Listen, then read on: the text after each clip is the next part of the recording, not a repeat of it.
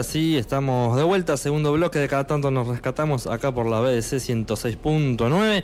Eh, ya la tenemos eh, en presencia a la invitada del día de hoy. Ella es eh, Diana Sebo, que nos viene a hablar de Pampa Rock y de todo un poco. Bienvenida, Diana. Hola, sí, buenas tardes. Em, muchas gracias por la invitación. Y bueno, aquí estoy, así hablamos un poco de, las narrativas juveniles y de la música. Sí, sí. Vamos a contarle la verdad. Sí. Eh, nosotros nos encontramos con el libro porque nos etiquetan eh, en una foto donde sale un fragmento del libro que eh, aparece la BDC. ah, aparece la radio. Claro, claro. Entonces dijimos, ah, mira, se saben cosas. Eh, la verdad que, porque es un libro que se editó en el 2014, o sea, hace bastante tiempo. Sí, sí, sí. sin embargo, no, no ha dejado de, recorrer lugares, ¿no? Se sigue. Sí, sí, el libro fue lo presenté el 4 de octubre del 2014. Y sí, em, hace ya, van a ser 10 años pero mm, el tema del libro es un tema eh, que no pierde vigencia porque tiene que ver con lo que son las narrativas juveniles. ¿Qué quiere decir eso? Eh, son las acciones de los jóvenes dentro de la sociedad. Eso es lo que refleja el libro, las acciones de los jóvenes que transitaban por la ciudad en, desde las décadas del 60 hasta el 2004. ¿Está? Y bueno, y los eventos y bueno, y las distintas actividades que hacían, ¿no? Y que eso le, le daba, le, le, da otra impronta eh, a la ciudad. Y la radio, la BDC, era una radio que fue una de las primeras que pasaba rock and roll, o sea que música exclusivamente para ese grupo etario, ¿no? Para los jóvenes. Entonces, por eso aparece, por, este, por eso está incluida en el libro. Porque además la BDC, la banda del Ciervo, organizaba eventos donde tocaban las bandas que circulaban en ese momento por la ciudad. Y bueno, eran eventos eh, que eran muy concurridos. Em, en el libro aparecen afiches de esos eventos y, bueno, y yo la verdad que estoy... Mm, eh, muy satisfecha con el trabajo porque yo digo, si no hubiera rescatado esos, mm, esos momentos en el libro, después todo eso, a medida que pasa el tiempo, se va perdiendo. Así que la BDC tiene una larga trayectoria, un recorrido, un recorrido bastante amplio realizado. Sí, sí. ¿Y cómo nació la idea de hacer el libro? ¿Cómo, cómo, ¿De dónde pudiste, digamos, eh, recolectar tanto material, eh, ¿no? Eh, rearmar toda esa historia. Sí, fue bastante complejo, porque yo estuve trabajando con este trabajo de investigación, estuve 10 años y la única forma de recopilar la información era mm, em, consultando a las personas que habían eh, estado en esos eventos o que habían eh, organizado los recitales o que tenían una banda. Entonces no, me quedaba otra más que ir y, y preguntarles a ellos.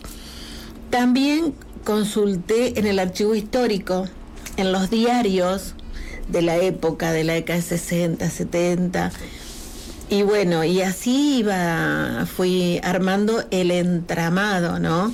Pero sí fue un trabajo bastante complejo, porque además cuando recopilás material, después también lo tenés que seleccionar, porque no puede, ¿viste? Y te empieza a agarrar la, cosa de quiero poner todo, sí. quedas como desbordada. Sí. Y después entras como en pánico.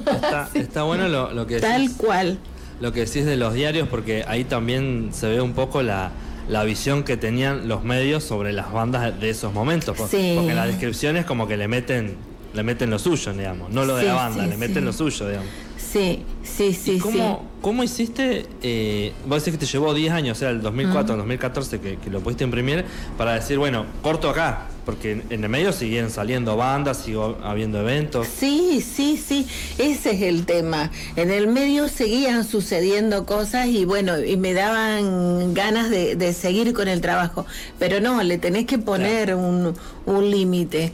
Y bueno, me pareció que el, el, cambio de siglo era el momento oportuno, porque además se verían un montón de transformaciones sociales, socialmente hablando.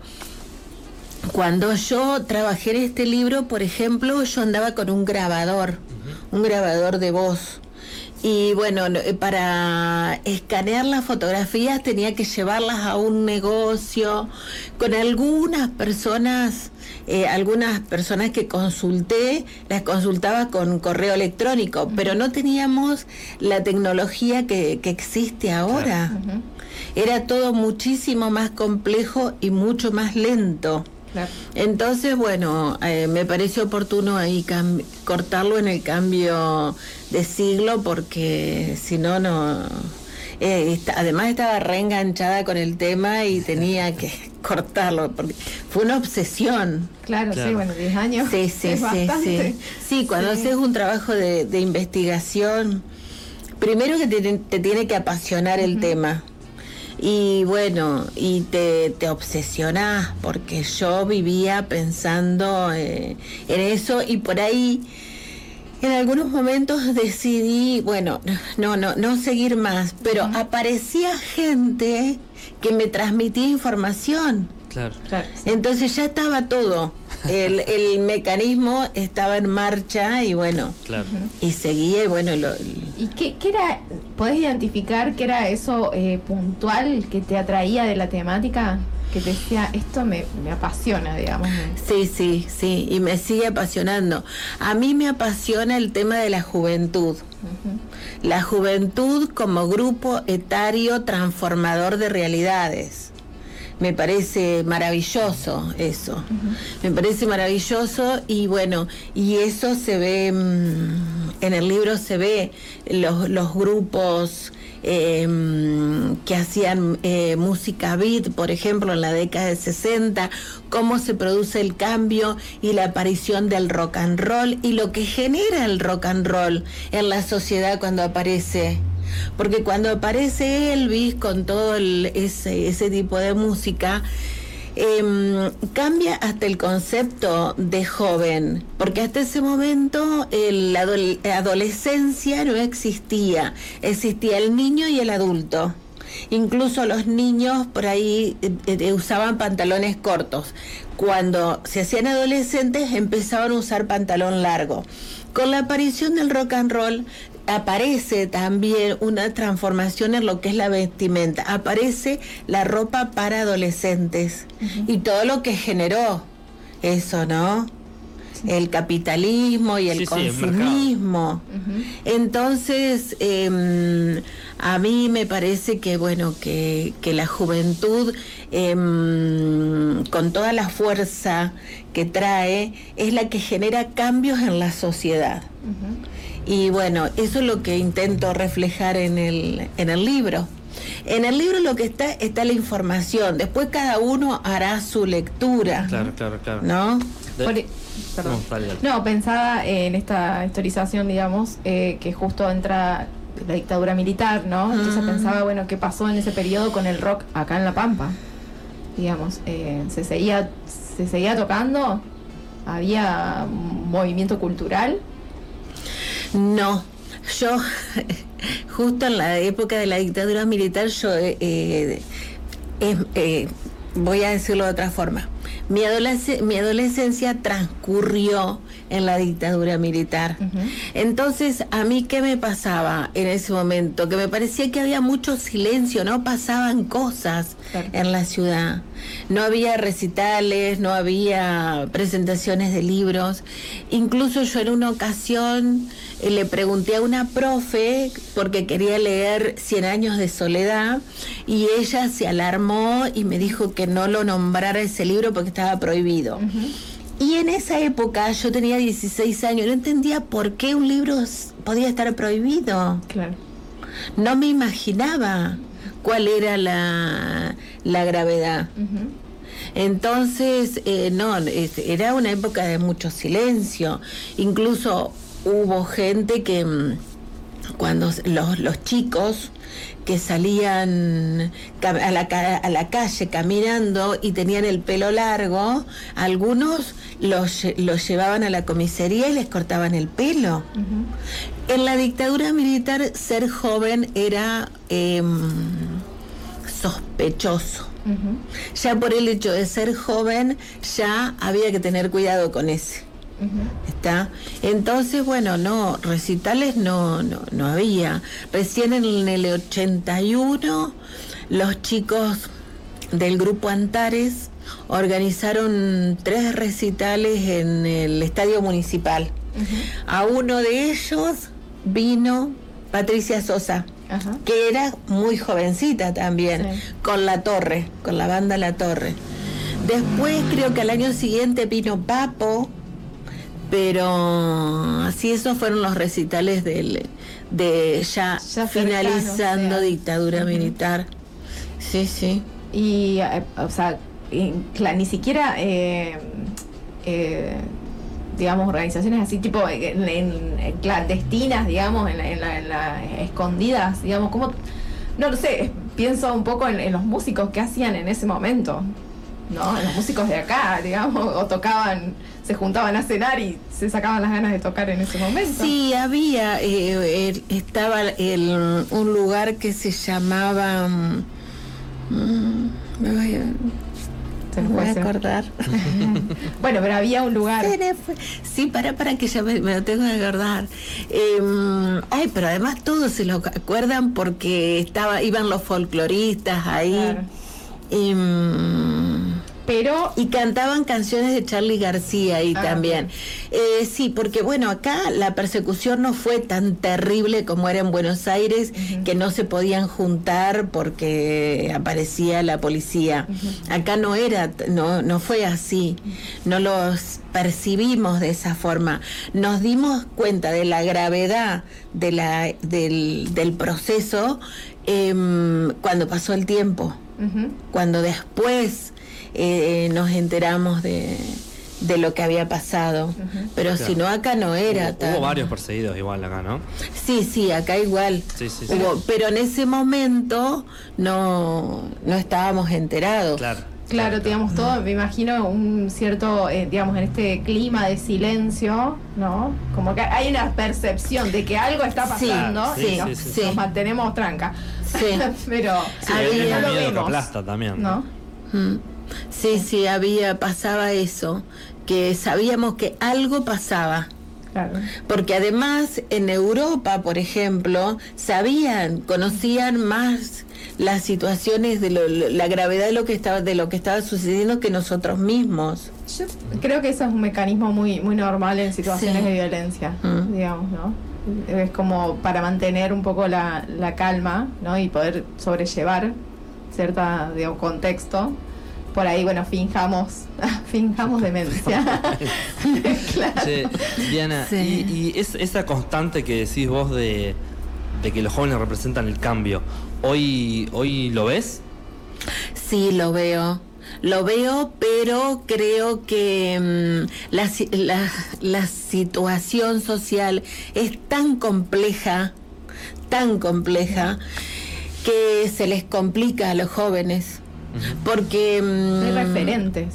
No hay referentes, Sí. no hay referentes claros y a mí me, me parece, ¿no? Qué sé yo, que hay demasiada soledad y el joven lo que necesita es el acompañamiento del adulto para poder sacar toda esa fuerza, ¿no?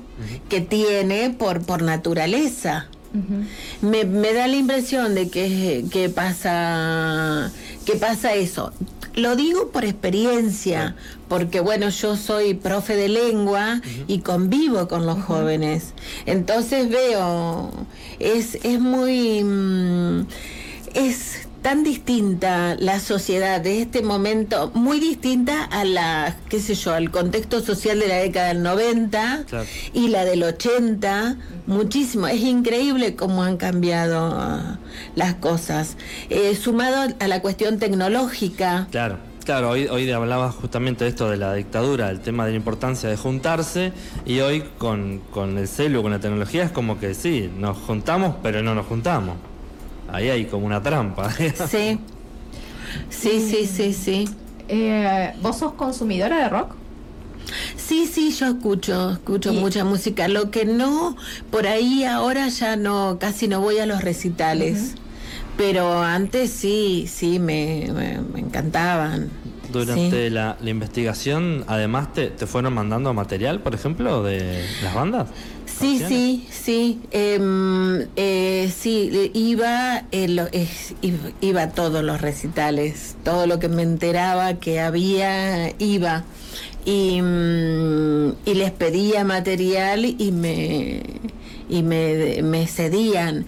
Eh, en realidad fue mm, la experiencia de la investigación fue muy rica y muy generosa por parte de los informantes.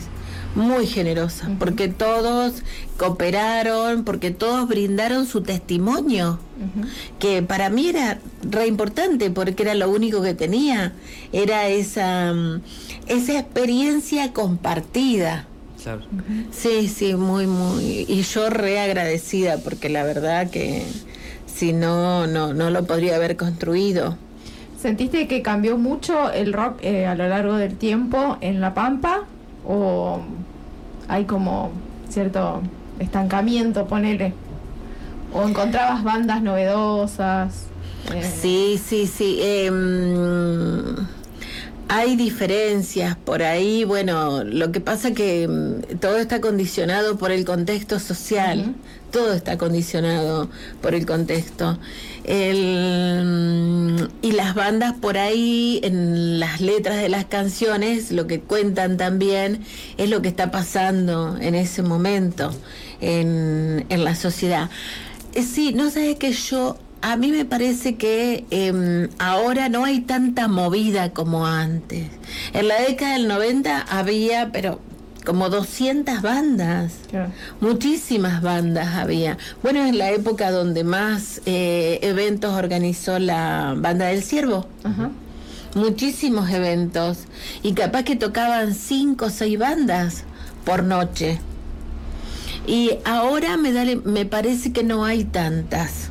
Hay que ponerse las pilas, Manu, ¿eh? Pero... Eh, había, una cuestión de, ilegalidad en ese, en ese momento que era como que, nada, se hacía el recital y listo, ya fue. Sí, Hoy como que hacelo y te van a romper las bolas mucho.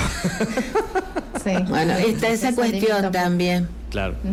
Esa cuestión de que, bueno, que para poder organizar un evento... Lo tenés que hacer muy prolijito, digamos. o lo, más prolijo posible. trámites que te, te cansás, qué sé yo. bueno, ahí ahora afuera acá de la sala lo tenemos a, a ese Duncan que arma, ha armado eventos bocha con el Rock Ratas y que justo nos viene a hablar del cumpleaños eh, número 19 de la banda. Estaba sacando la cuenta que justo es el 2004, así que no sé si entró eh, en, el libro. No, capaz no, que no, Caretofobia, que estaba antes. Y capaz que caretofobia, sí. Todos niños. Sí, sí. en ese momento. Yo tenía 14 años, chicos. Sí, seguro. sí. sí. Sí. Bueno, él te va a contar mucho mejor que yo sobre cuál es la realidad. Ahora, yo sé que pateando el tablero siempre se presenta gente con bandas porque ahí he ido. En Jaque al Rey también, en Black. Sí, Black Bar. En Black Bar también. Sí, sí, hay varios lugares. Sí, sí, hay varios lugares. Pero bueno, antes, por ejemplo, el Parque Oliver, en el Parque Oliver siempre tenían, había un evento, un evento que se llamaba el Atuel Rock, que se presentaban varias bandas, estaba muy bueno. Y bueno, ya después, ahora hace un par de años que ya mm, no se hace. O estaba en la época de Rey Momo, ¿se acuerdan de Rey Momo? Bueno, Rey Momo organizaba un festival en la, en la rural, siempre organizaban ese festival y también tocaban, pero un montón de bandas, capaz que ocho, nueve bandas. Sí. Claro, Sí, sí, sí, sí, sí. Los MKC, ¿se acuerdan de los MKC? Mi chica, tu chica. Claro, sí. Bueno, ellos siempre organizaban también recitales en el Club Sarmiento, en el Jockey. Eran, gestionaban bastante. El Rito también eh, organizaba bastantes recitales. Sí, sí. Bueno, eh, por- cuando te estuve investigando, vi que también tenés otros libros publicados, pero más de literatura, ¿no? Un libro de poesía, ¿puede ser? ¿O Ficción. Ficción. Sí, sí, sí, Ah. sí, sí. Sí. Y ahora estás escribiendo algo, has vuelto... Yo, sí. ahí. no.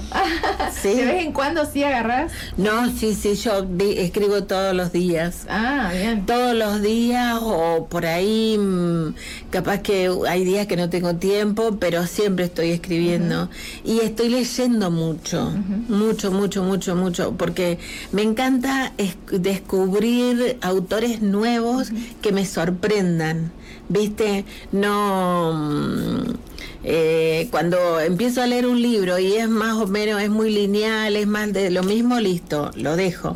Me gustan cosas distintas, Claro. cosas diferentes. Y bueno, y esas cosas diferentes, ¿quiénes son los que las descubren en la sociedad? Los jóvenes. claro. Exacto, los jóvenes, porque vienen con una mirada distinta. Con esto no quiero decir que hay- otros grupos etarios que también Sí, pero ya tienen sus gustos perfilados, digamos. En cambio, como el joven está ahí buscando. y se anima. Por ahí el joven se anima a las cosas nuevas. Entonces eso me parece eh, sumamente interesante. Bueno, entonces, este y tus otros libros, ¿dónde los podemos conseguir? Bueno, en el en arte propio de la Secretaría de Cultura y bueno, y después bueno, yo me los piden a mí y yo lo yo los tengo. Em, me gusta, después de este trabajo de investigación que me esclavizó un montón, me obsesionaba. Bueno, sentí mucha necesidad de escribir ficción Claro. Claro. para liberar, liberar y oxigenarme. Sí. Sí, porque son escrituras Mirá cómo te mezclo los dos temas, así seguí esclavizada. Si tuvieras que pasar a formato audiovisual eh, lo que escribiste de ficción, ¿qué tema de rock eh, pampeano le pondrías? ¿Qué tema de rock? Si le pondrías, capaz que no le pondrías. Ah, co- como de corti como música. Y Para ponele que lo, lo- lo querés transformar a, Ah. a, a- a video, a un corto Claro. o lo que sea, y bueno, tiene. musicalizar el video. Bueno, mira, hay un tema que yo adoro. Adoro porque me parece una joyita. Siempre me gustó y me parece precioso, que es El Vago de Ah, Catalina Tom. sí. Ajá. Es precioso ese tema. Es precioso. Es, es más, yo tengo un libro también donde de- eh, trabajo con el tema de las canciones del rock. Y mm, ese atrevimiento que tuvieron algunas bandas de apropiarse de letras, viste, de, mm, de poesías de autores como Juan Carlos Bustrias Ortiz, como Morisole y como Ricardo Nervi, y ponerle música, eso es maravilloso artísticamente hablando, ¿no? Es un hecho artístico muy importante, porque hay que animarse Sí. a abordar el texto de ese autor tan reconocido para agregarle la música propia. El vago me encanta, me encanta, me encanta. Es muy, muy lindo eh, tema. Bien, Bueno, ahí está sonando. ahí está, lo encontraste. Yo te veía la cara y digo, lo va a buscar para darle el gusto. Es muy bello, muy bello. Eh, bueno, Diana, ¿vos tenés eh, redes sociales donde la gente pueda consultarte algo? Yo tengo Instagram y yo no soy muy de las redes sociales. Porque eh, por ahí las redes sociales me quitan tiempo. Porque yo, viste, me pongo y capaz que me, me, me engancho tanto. Claro, sí, sí, sí. Un peligro. Para una persona que escribe es Exacto. Sí. O que lee, porque yo me pongo a leer y capaz que estoy tres horas, pero para mí ese tiempo de lectura Y el tiempo de lectura es un tiempo que tiene muchísimo valor. Y si me pongo con las redes sociales, no es el mismo valor. Esto es una cuestión generacional. Sí, sí, supongo que sí. No sé, ya no sé si soy joven o no soy joven. Estoy como en un punto en el que no. Hay algunos dicen que después de los 30 ya está.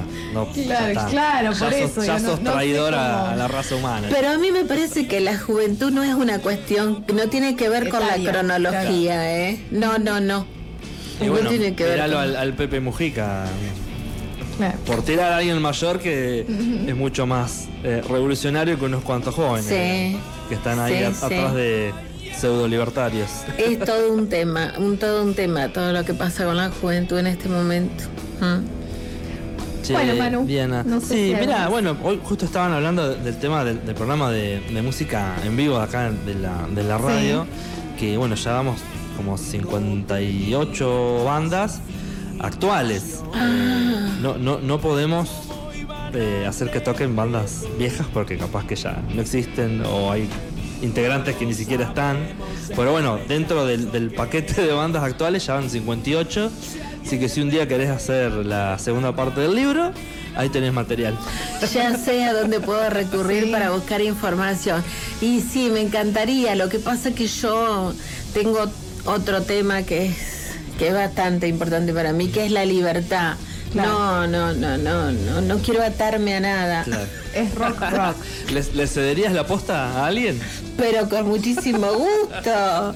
Sí, sí. Es más, yo ya he dicho, yo colaborar todo lo que quieras. Claro. Pero no, no me puedo, no, son otros tiempos. Claro. Son otros momentos y bueno, y ten- tengo otros objetivos. ¿Qué va a ser? Estamos, nos hemos sacado el gusto de tenerte hoy acá y de saber más sobre nuestra historia de la música pampeana. Sí, sí, sí. Bueno, Hay mucho. eh, ¿vamos a un cortecito? ¿Te Y parece? Sí, porque si no, ¿cuándo van a tocar los Duncan? Se nos va el programa. Bueno, nos vamos entonces con eh, Girasoles de eh, Rosalén, también una banda que nos pasaron ahora hace poquito. Eh, vamos a escuchar un poco. No es del palo del rock, pero la- acá la, la, la BDC eh, va, va con todo. Por supuesto. Sí, bueno, sí. muchas gracias, Diana. La agradecida soy yo.